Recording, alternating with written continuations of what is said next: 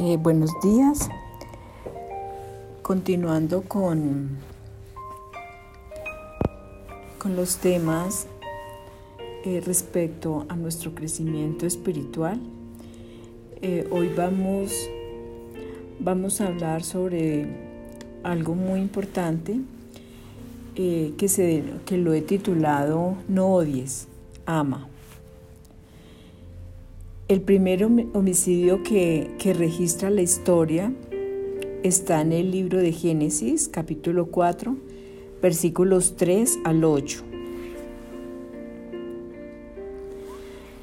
Al cabo de un tiempo, Caín presentó como ofrenda al Señor algunos frutos del suelo, mientras que Abel le ofreció las primicias y lo mejor de su rebaño. El Señor miró con agrado a Abel y su ofrenda, pero no miró a Caín ni su ofrenda. Caín se mostró muy resentido y agachó la cabeza. El Señor le dijo, ¿por qué estás resentido y tienes la cabeza baja? Si obras bien, podrás mantenerla erguida. Si obras mal, el pecado está acechando a la puerta y te acecha, pero tú debes dominarlo. Caín dijo a su hermano Abel, vamos afuera. Y cuando estuvieron en el campo, se abalanzó sobre su hermano y lo mató.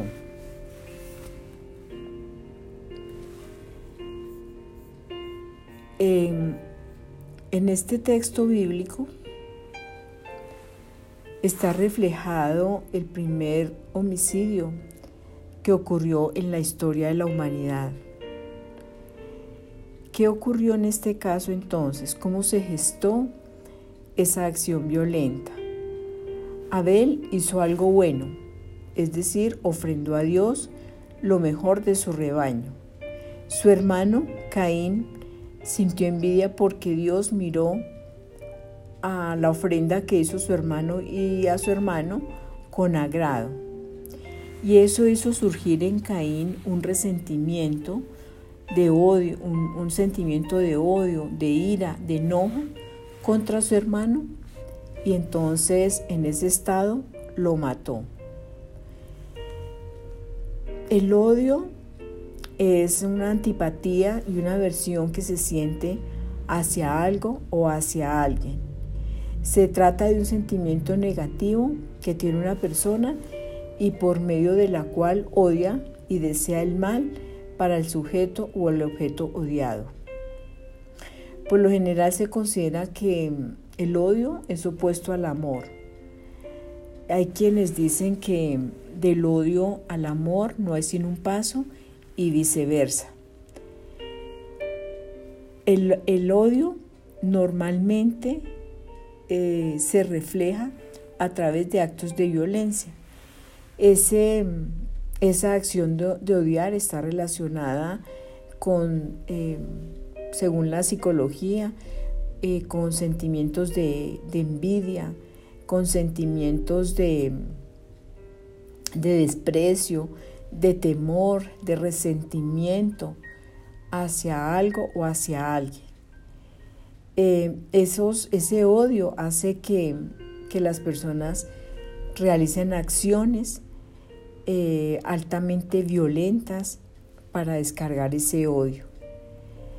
Eh, de acuerdo con los profesionales de la salud, el odio básicamente nace de un miedo o de un temor hacia un objeto, un individuo, una, circunstancia que hace que el individuo tenga sus sentimientos de inseguridad, de inestabilidad, de eh, sensaciones de resentimiento, de desprecio, y eh, muchas veces puede suceder que ese algo que odiamos es porque nos gustaría poseerlo, dominarlo o conocerlo, pero por razones de fuerza mayor no lo logramos.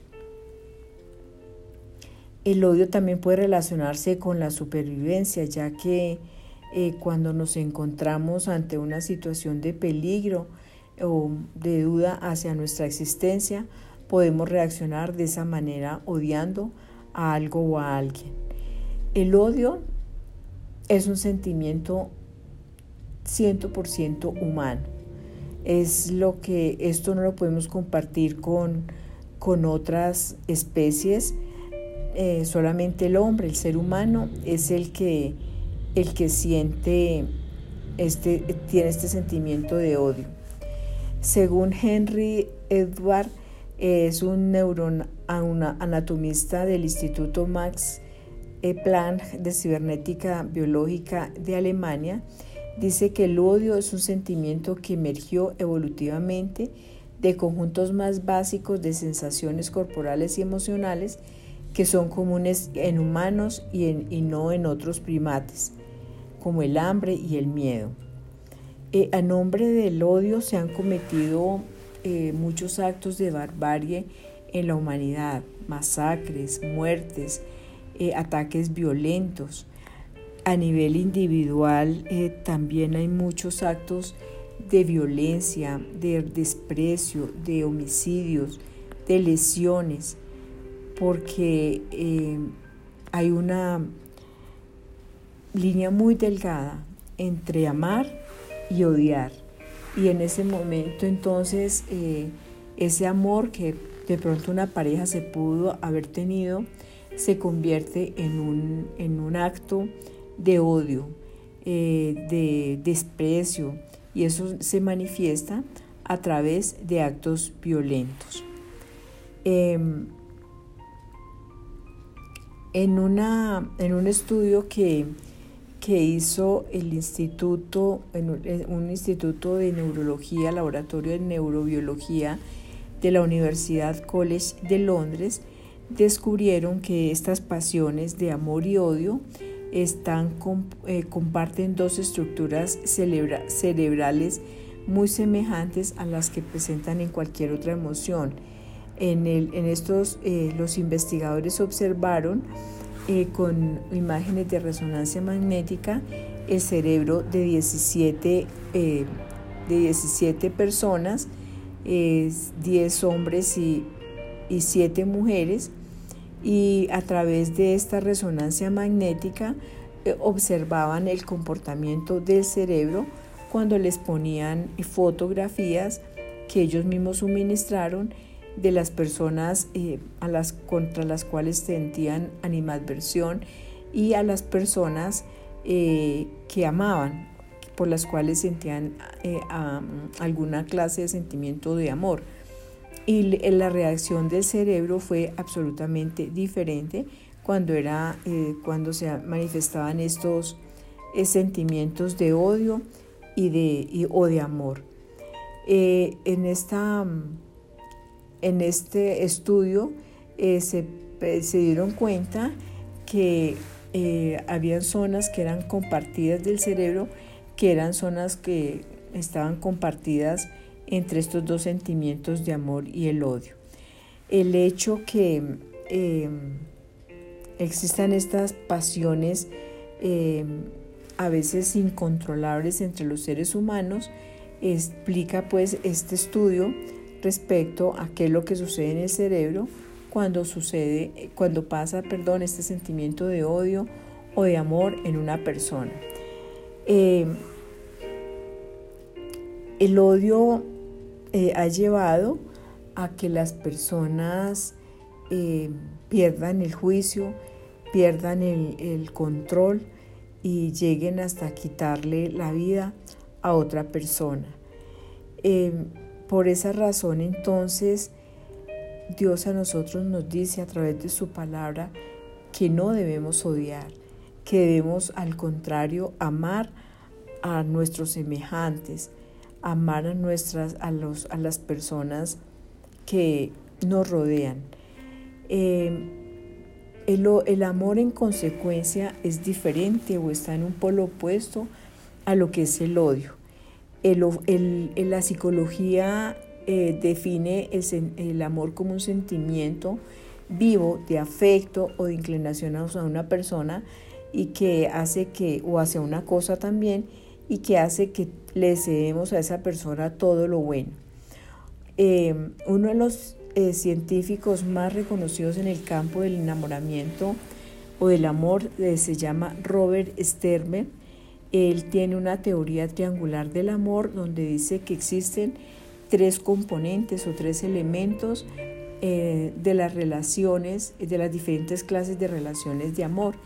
Este autor señala que las tres cualidades claves en las relaciones de pareja son la intimidad, la pasión y el compromiso.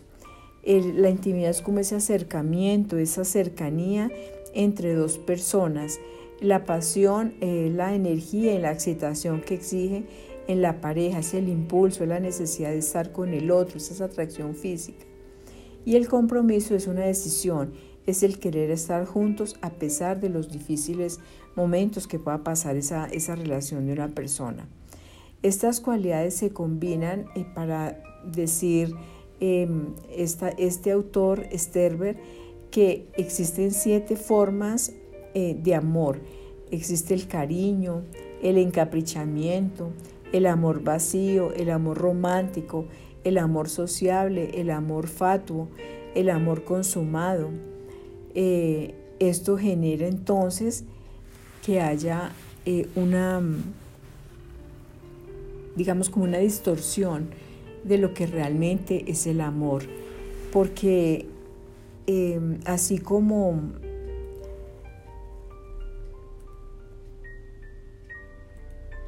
como en un cuento eh, que se llama El príncipe y la el principito y la rosa. Eh, aquí el príncipe eh, le dice a la rosa, te amo. Y la rosa le dice, yo también te quiero. Y el principito dice, no es lo mismo. Tomar, querer es tomar posesión de algo o de alguien. Es buscar en los demás eso que llena las expectativas personales de afecto, de compañía.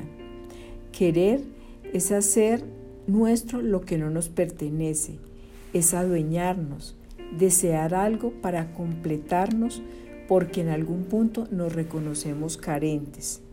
Querer es esperar, es apegarse a las cosas y a las personas deseando cubrir nuestras necesidades.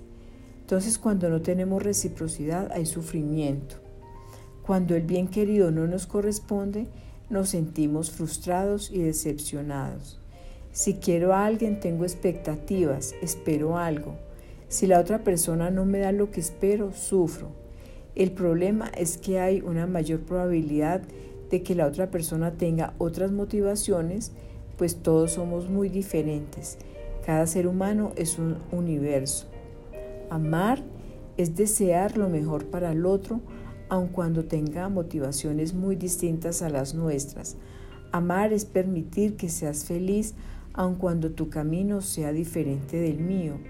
Es un sentimiento desinteresado que nace en el donarse, en el darse por completo desde el corazón. Por eso el amor nunca es causa de sufrimiento.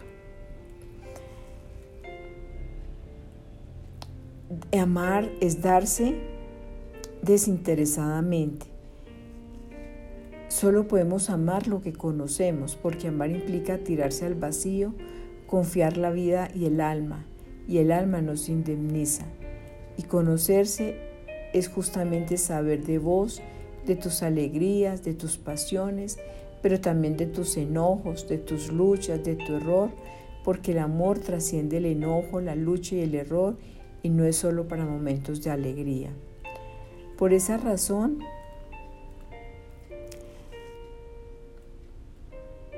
amar es la confianza plena de que pase lo que pase, vas a estar. No porque me debas nada, no con posesión egoísta, sino estar en silenciosa compañía. Amar es saber que no te cambia el tiempo, ni las tempestades, ni los inviernos. Amar es darte un lugar en mi corazón para que te quedes como padre, hermano, hermana, hijo, amigo y saber que en el tuyo hay un lugar para mí. Dar amor no agota el amor, por el contrario lo aumenta. La manera de devolver tanto amor es abrir el corazón y dejarse amar. Ya entendí, dijo la rosa. No lo entiendas, vívelo, agregó el principito. Ese es el amor que nosotros debemos, debemos sentir. En la Biblia dice que el, que el que dice que vive en la luz, pero odia a su hermano, está aún en la oscuridad. El que ama a su hermano vive en la luz y no hay nada en su vida que lo haga caer en pecado. Pero el que odia a su hermano está en la oscuridad, vive en la oscuridad y no sabe a dónde va, porque la oscuridad no lo deja, lo deja sin poder ver. Esto está en el Evangelio de en la primera carta de Juan, capítulo 2, versículos 9 al 11. El que odia a su hermano está todavía en la oscuridad. Vive en la oscuridad y no sabe para dónde va, porque la oscuridad no lo deja lo deja sin poder ver. Si nosotros decimos que amamos a Dios, a quien no vemos, pero odiamos a nuestro hermano, a quien sí vemos, somos unos mentirosos dice la palabra de Dios. Por esa razón es que tenemos que amar a nuestros hermanos y no odiarlos. El odio produce más odio, pero por el contrario el amor todo lo perdona, dice en Proverbios 10, versículo 12. El que esconde su odio es un mentiroso, el que esparce calumnias es un necio. Eso está en Proverbios 10, 18 a veces que hay oportunidades en que nosotros eh, decimos que amamos a las personas, pero las calumniamos, las injuriamos, eh, las criticamos, las, eh, hablamos mal de ellas, tenemos pensamientos contrarios de esa persona. Por eso entonces aquí le está diciendo que el que esconde su odio es un mentiroso y el que esparce calumnias es un necio a veces decimos que amamos a nuestro prójimo, pero lo condenamos, lo juzgamos. En el Evangelio de Lucas capítulo 6 versículos 27 y 28 dice que a los que están dispuestos a escuchar les digo, les digo, amen a sus enemigos, hagan bien a quienes los odian, bendigan a quienes los maldicen Oren por aquellos que los lastiman. Si ustedes se odian unos a otros, son asesinos y ya saben que ningún asesino puede tener la vida eterna. Esto está en la primera carta de Juan, capítulo 3, versículo 15. Si ustedes odian a sus, a sus, a sus hermanos, son unos asesinos porque nosotros estamos matando con ese sentimiento a la persona. Así físicamente esté viva esa persona, pero la estamos matando espiritualmente. Si decimos que amamos a Dios y al mismo tiempo nos odiamos unos a otros, somos unos mentirosos. Porque si no amamos al hermano a quien podemos ver, mucho menos podemos amar a Dios a quien no podemos ver. Esto está en la primera carta de Juan, capítulo 4, versículo 20. Jesús nos enseña acerca del odio en el, en el Evangelio de Mateo, capítulo 5, versículos del 21 al 26. Eh, dice el Señor, habéis oído que se dijo a los antepasados, no matarás, y cualquiera que cometa homicidio será culpable ante la corte. Pero yo os digo, todo aquel que esté enojado con su hermano será culpable ante la corte, y cualquiera que diga raca, que significa necio, vano, insensato, indigno, es a su hermano será culpable delante de la corte y cualquiera que diga a su hermano idiota será reo del infierno de fuego. Por tanto, si estás presentando tu ofrenda en el altar y allí te acuerdas que tu hermano tiene algo contra ti, deja tu ofrenda allí delante del altar y ve y reconcíliate primero con tu hermano y entonces ven y presenta tu ofrenda. Reconcíliate pronto con tu adversario mientras vas con él por el camino, no sea que tu adversario te entregue al juez y el juez al tribunal. Y te aseguro que de allí no saldrás hasta que no hayas pagado hasta el último centavo. Jesús aquí nos está diciendo que nosotros eh, debemos reconciliarnos eh, lo más pronto que podamos con nuestros enemigos, con aquellas personas con las que hemos tenido problemas, con las que hemos tenido dificultades. En el odio eh, siempre hay dos extremos, cuando eres tú el que odias o cuando es otro el que te odia a ti. En este caso, cuando el odio está en mi interior, yo tengo la facultad, tengo la voluntad, tengo la capacidad de luchar contra ese sentimiento de odio, orando por mi enemigo, mirándolo con misericordia, perdonándole sus agresiones, perdonándole sus situaciones, todo aquello que me haya ofendido. Pero cuando es el otro el que me odia, eh, tengo que revisar cuál es el motivo por el cual esa otra persona tiene sentimientos de animadversión hacia mí. ¿Qué es lo que yo le he hecho para que esa persona actúe de esa, de esa forma en contra mía? Por eso es que Jesús aquí nos está diciendo que si yo tengo eh, algún problema eh, con otra persona, tengo que ir a reconciliarme con ella, a pedirle perdón, a hablar con ella, a decirle cuál es la situación, cuál es el problema por el cual tiene ese sentimiento hacia mí. No sea que ese adversario nos entregue al juez y nos encarcelen. O sea, cuando yo odio a otra persona o cuando otra persona me odia a mí, estamos encarcelándonos como hermanos en la fe, como hermanos en Cristo, como hermanos y como, como hijos de Dios. Por eso es muy importante que nosotros revisemos en nuestro interior cuáles son realmente esos sentimientos de amor o de rencor o de resentimiento hacia las otras personas. Jesús eh, nos dejó un mandamiento y es que nos amemos unos a otros como Él nos ha amado. ¿Cómo nos amó Dios o cómo nos ama Dios? Eh, Dios subió a una cruz por nosotros. Dios Jesús vino a esta tierra Nació en un pesebre, en unas condiciones adversas, creció, fue hijo de un carpintero estando en esta tierra por nosotros, por redimir nuestros pecados, por salvarnos. Él dio todo por nosotros, hasta su vida.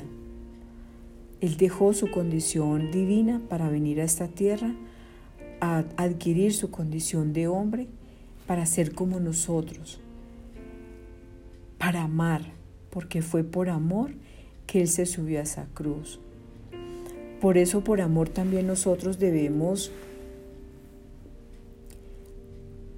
entregarnos, debemos servir a las demás personas. Pero es el amor como Dios nos lo muestra. No es ese amor egoísta, no es ese amor pasional, no es ese amor de un tiempo, sino es ese amor ágape que es ese amor que tiene el Padre por su Hijo, que es así como Dios nos amó a nosotros, que dio todo por nosotros. En el,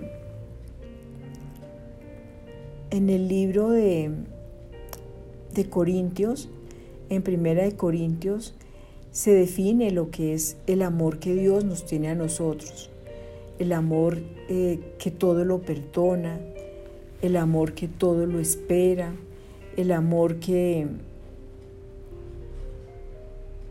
que no es egoísta, el amor que no es jactancioso, el amor que no se alegra en el dolor del otro, es ese amor entregado, es ese amor servicial, es ese amor que no se acaba sino que por el contrario eh, siempre está eh, creciendo para servir al otro y para entregarse al otro.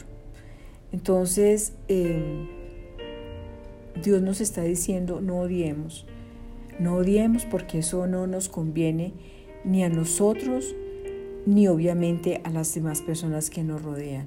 Por el contrario, amemos, pero amemos de esa manera como Dios nos ha amado a nosotros, es decir, entregándonos, sirviéndole al otro, eh, perdonando al otro. Por eso hoy vamos a pedirle al Señor que nos ayude a examinar nuestro corazón, que miremos en nuestro corazón si hay sentimientos de rencor, de envidia, de egoísmo hacia otras personas y pidámosle que podamos perdonarlas, orar por ellas y también si nos han lastimado, si nos han hecho daño, podamos tener sentimientos hacia esa persona de misericordia y de compasión. Digámosle al Señor que limpie nuestro corazón, que sane nuestro corazón de todo odio, de todo rencor, que no nos permita ni siquiera con palabras decirle al otro, a mi, a mi hermano, imbécil, decirle palabras desobligantes, palabras eh, insultantes, palabras groseras. Pidámosle al Señor que nuestro corazón esté lleno de su amor, esté lleno de su compasión, que lo limpie, que nos perdone todo rencor, todo enojo, toda ira, todo odio que podamos sentir hacia otra persona. Que nos permita, Señor, amar como tú amas. Que nos permita, Señor, ver a nuestros hermanos como tú los ves. Que nos permita, Señor, mirar con ojos de amor todo lo que tú haces, todo lo que tú creas. A ti Padre, a ti Hijo y a ti Espíritu Santo, te damos gracias, Señor, y te pedimos que nos enseñes y nos ayudes a amar como tu Hijo Jesucristo nos enseñó. Amén.